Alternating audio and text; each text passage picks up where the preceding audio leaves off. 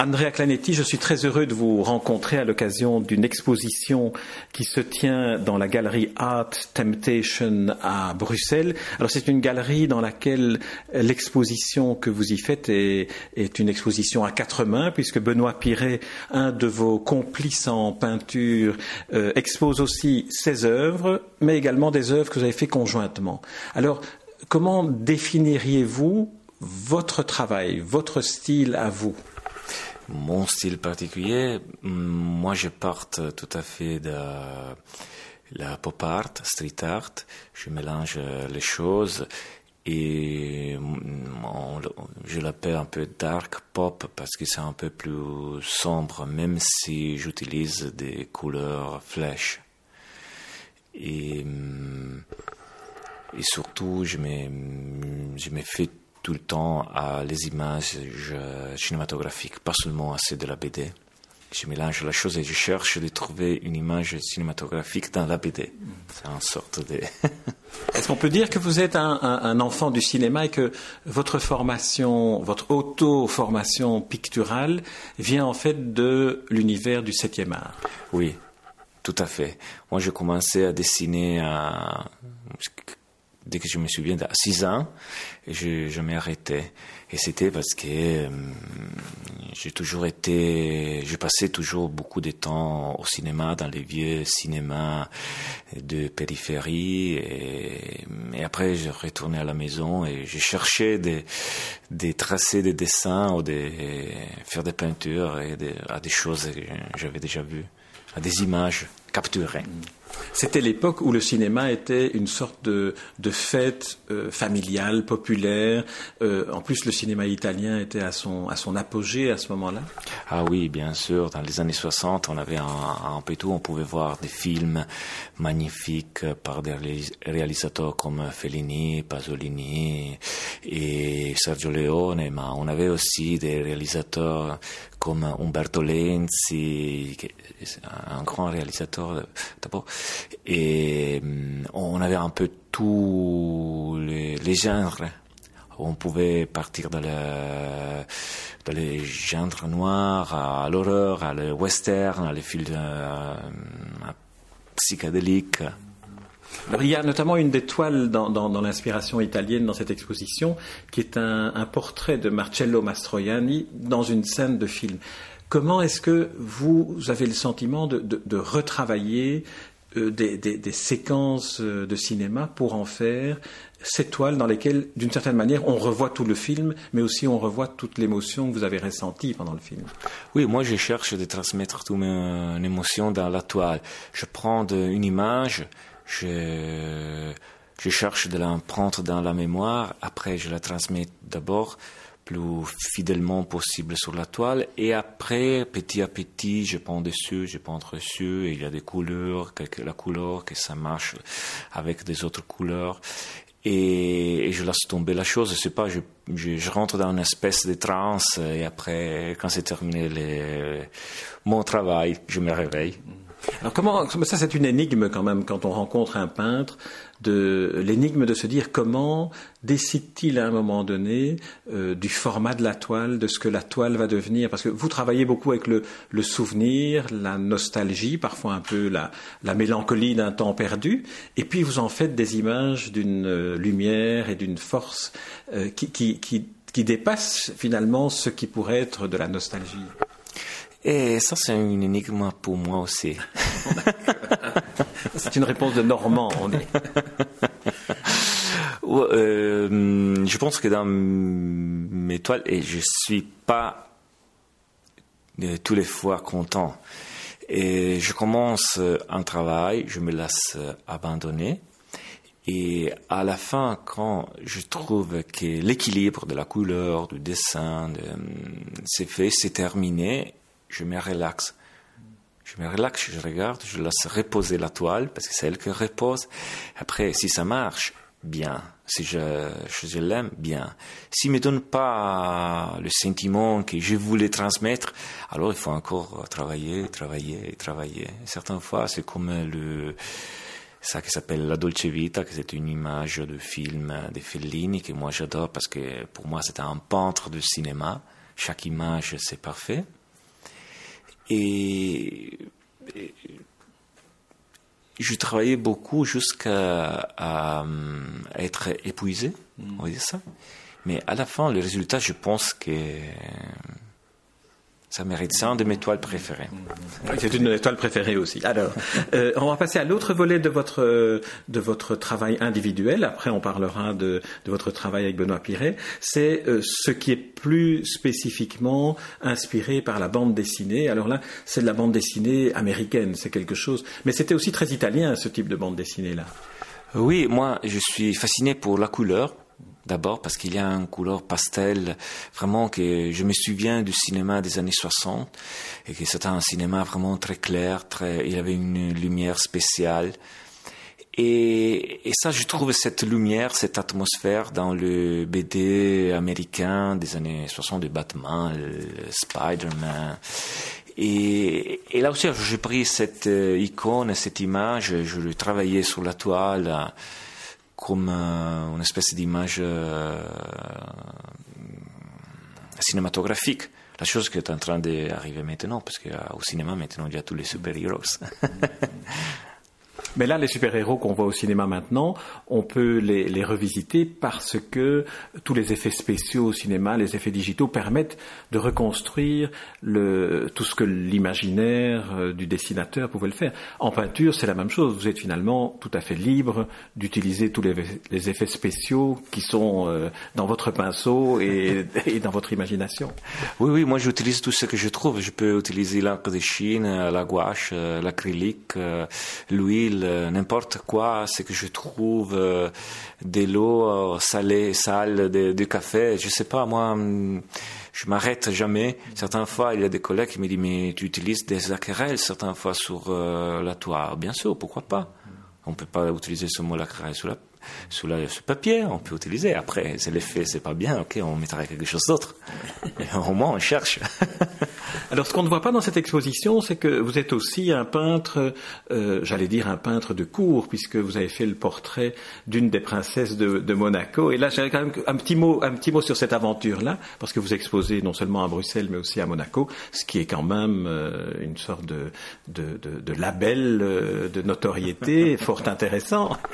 Oui, je j'expose pas seulement à Art Tentation, mais aussi à la galerie L'Entrepôt de Monaco de Monsieur Daniel Boeri. Et là, ça a été un truc, euh, oui, bien, j'étais en train de faire mes vacances. J'étais en train d'essayer de faire mes vacances euh, d'été, qu'il m'appelle et il me dit il faudrait faire euh, les portraits de la princesse. moi, je dis non, c'est pas vrai, tu moques de moi. Non, non, non, non, parce que comme ça? Alors je suis retourné tout de suite au boulot dans mon atelier et, et rien, je bossais comme un fou pour faire ces cet euh, portrait. C'est un portrait, moi j'ai une grande admiration pour euh, de peintres euh, comme Francis Bacon, mais j'arriverai jamais comme lui, pour moi c'est mon maître, mais je cherche de réinterpréter les portraits. Et c'est une chose que je fais d'habitude avec des amis, et là, ça a été vraiment pas facile au début avec la princesse parce que je savais pas si je pouvais oser faire ce que j'aime faire d'habitude. Mais je pense que ça a été. Et alors, le, le, disons-le jusqu'au bout, le tableau est maintenant au, au palais euh, ah, princier. Ah oui, bien sûr, s'il n'a pas brûlé, il est là. et moi, j'ai vu le tableau, donc j'ai eu ce privilège-là. Et c'est un, un, tableau, euh, comme tout ce que vous faites, qui est empreint à la fois d'émotion, mais aussi d'une créativité un peu provocante. Et j'imagine que ça a dû plaire à une jeune princesse comme elle. J'espère que oui. Alors, passons maintenant à un autre, euh, un autre aspect de, de ce qu'on peut voir à, dans la galerie Art Temptation. C'est euh, la série de toiles que vous avez co-signée et co-réalisée avec votre euh, complice, peut-on dire, Benoît Piret. Alors, comment, comment ça se passe, euh, la rencontre avec Benoît Piret et puis le fait de, de travailler ensemble sur une même toile? Alors, il faut dire d'abord qu'on avait... Hum, fait une exposition euh, collective. On s'est rencontrés là. Moi, j'aimais bien son travail, lui, bien les miennes. On a commencé à bavarder, à boire un, verre de vin. Et là, moi, j'avais demandé de pouvoir changer un tableau avec un de, de lui. Et lui m'a proposé un rigolant, ben, on pouvait faire un tableau à quatre mains. Déjà, elle avait des doutes parce que d'habitude, c'est pas facile de trouver une alchimie, une harmonie ensemble. Mais c'est parti. On avait fait chacun, il avait proposé de faire une toile, commencer une toile. Comme ça, on était seul. Après, on s'est changé la toile pour terminer ou rajouter quelque chose. Après, on s'est trouvé ensemble. Et là, c'est arrivé l'alchimie. Parce que quand on était ensemble, on a commencé, moi, à dessiner sur son travail, lui sur mon travail, et à ajouter des choses, à lever des choses. Et avec vraiment plaisir. Il n'y avait pas de, de l'horreur que quelqu'un d'autre touche euh, mon œuvre ou lui aussi. Et, et, on a vu que ça marchait bien, son univers se, se, mélangeait bien avec le mien. Au contraire, ça donne quelque chose de plus intéressant, de plus euh, mystérieux, parce qu'ils sont deux univers qui se rencontrent. Ils vont bien ensemble, à mon alors par exemple, euh, il y a euh, une, toile euh, qui est dans, dans, le, catalogue et qui est exposée aussi, qui est une toile où on voit en même temps un James Bond de, l'époque de Sean Connery et un, baiser sorti d'un dessin animé de Walt Disney entre un prince et une princesse que je n'identifie pas tout à fait. Alors c'est ça alors la, technique de travailler avec deux univers qui se rencontrent? Bah, euh, ça, on s'est bien amusé parce que d'habitude, euh, bah, là, hum, l'histoire, euh, c'est très simple. On avait commencé avec un, un, James Bond. Et là, je ne vais pas dire c'est qui qui a fait le James Bond parce qu'il y a le mystère. Pour certaines fois, on, on s'échange. Et après, ça a commencé la couleur euh, de tout, tout autour de lui parce qu'il est vraiment dark. Euh, c'est notre côté dark pop. Et on a mis quelque chose de solaire, qui sont le, la prince et la princesse, ou deux princesses peut-être, on ne sait pas qu'est-ce qui ça arrive là, qui c'est vraiment très clair, la couleur pastel, vraiment très bien, euh, jolie, et, hum, mais qui va au-delà parce que c'est un peu transgressif. Il se donne un bon bisou un peu excessif euh, là et on voit on, on ridiculise pas beaucoup James Bond parce qu'il est là qui regarde mais il peut faire rien cette fois. Il est au, au dehors de, de l'histoire qui ça déroule euh, à gauche. Il est un peu comme un ange bienveillant qui observe en souriant la, la scène du baiser. oui, oui, regarde. Pour une fois, c'est pas lui voilà. le personnage principal. Voilà. Alors, Benoît Piret expose aussi des œuvres euh, qu'il signe euh, seul, c'est-à-dire euh, sans, sans, sans, vous. Et alors, j'étais frappé par euh, une série de... de, de, de c'est difficile à qualifier, ce sont des flip charts, sont ces grands feuillets qui servent dans les conférences à, expliquer à des, groupes en général de, cadres ou dans des réunions d'entreprise. Et lui les, a détournés pour en faire euh, des œuvres très particulières où on trouve euh, des personnages, des, cachets, on trouve des, des lèvres euh, au rouge à lèvres agressifs. Alors ça, vous, peintre, comment, quel est votre regard sur ce type de travail-là de votre ami Benoît Piret? Alors, à part que j'adore, parce que j'adore tout ce qu'il fait, lui, c'est tout son euh, univers euh, rock and roll et glamour. Il adore toute cette euh, euh, pin-up, cette euh, femme qu'il semble sortir d'un film des séries B, mais ils sont vraiment des vamps. Et les flip ça ouais. et ils sont originales. Lui, il a pris et il a dessiné dessus des des personnages de films, certaines fois, pas, pas seulement des, des femmes, parce que par exemple, il y en a un que moi j'adore totalement avec Yena Plinsky, Snake Plinsky, du film euh, Escape from New York, lui prend ce personnage-là. Et après, il a tout, une chose que moi j'adore, c'est toute la couleur, l'explosion de cette couleur qui, que lui jette dessous. Moi j'appelle jette, mais c'est son... Euh, prolongation de, de, la couleur qui sort de ses mains, à mon avis. Et ce qui est étonnant dans ce type d'œuvre, c'est que finalement on se rend compte qu'on est entouré d'œuvres d'art potentielles, parce que des flipchards, c'est le genre de choses que l'on que l'on jette une fois la, la, réunion ou la conférence terminée. Et ici, euh, on se trouve devant plusieurs niveaux de lecture euh, que, que, lui a transformés, et il en fait des choses qui sont tout à fait étonnantes. Oui, oui, oui. Chaque euh, morceau de papier raconte une histoire, et lui, il est vraiment, on peut dire, un troubadour mm. de la de l'art euh, figuratif et non, parce que lui, il a une histoire arrière vraiment longue. Euh, c'est un artiste complet, vraiment. Et hum, il fait aussi, il fait aussi des toiles euh, qui ne sont pas des flip charts. Il fait aussi des toiles euh, traditionnelles où là, il a un univers qui est, qui est, qui est très. C'est ce qui est étonnant dans cette exposition, c'est que ce qu'il fait avec vous sur les mêmes toiles et ce qu'il fait lui seul sont quand même deux univers qui sont qui sont fort différents. Il est, il est beaucoup plus euh, euh dans le mélange de euh, de dessins, de, de textes, même si les uns et les autres n'ont rien à voir l'un avec l'autre.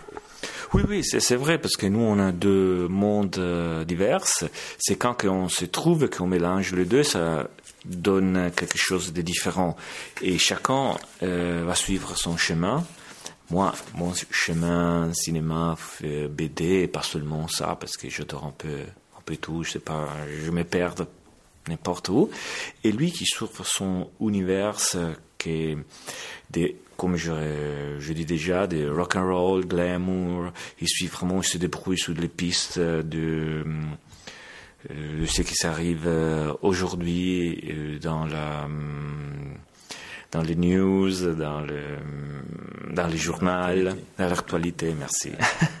Alors pour terminer cet entretien, j'aimerais qu'on dise aussi un mot sur la galerie dans laquelle vous exposez pendant euh, deux, ou trois semaines. C'est euh, Art Temptation. Comment ça se passe euh, le, le, le, moment où se conclut un, accord d'exposition entre un, ou une galériste et puis l'artiste Mais Je pense que c'est vraiment très simple. Il faut que l'art que nous est en train de faire et vient d'être aimé par le galériste.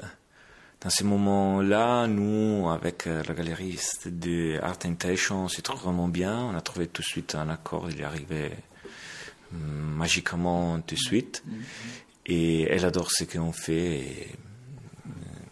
Et on peut dire aussi, et là c'est moi qui le dis à votre place, qu'elle a très bien mis en valeur les, les, les, les, deux, les deux artistes que vous êtes, parce que c'est un espace très grand, c'est un espace très lumineux, et chaque œuvre a vraiment sa place dans cette galerie qui se trouve dans un par ailleurs très bel endroit, tout près du bois de la Cambre, euh, avenue Louise à, à Bruxelles. Euh, Andrea Clanetti, on va clôturer cette, cette interview ici. Je vous remercie pour, euh, pour cet entretien et puis aussi pour euh, l'artiste que vous êtes. Merci Andrea Clanetti.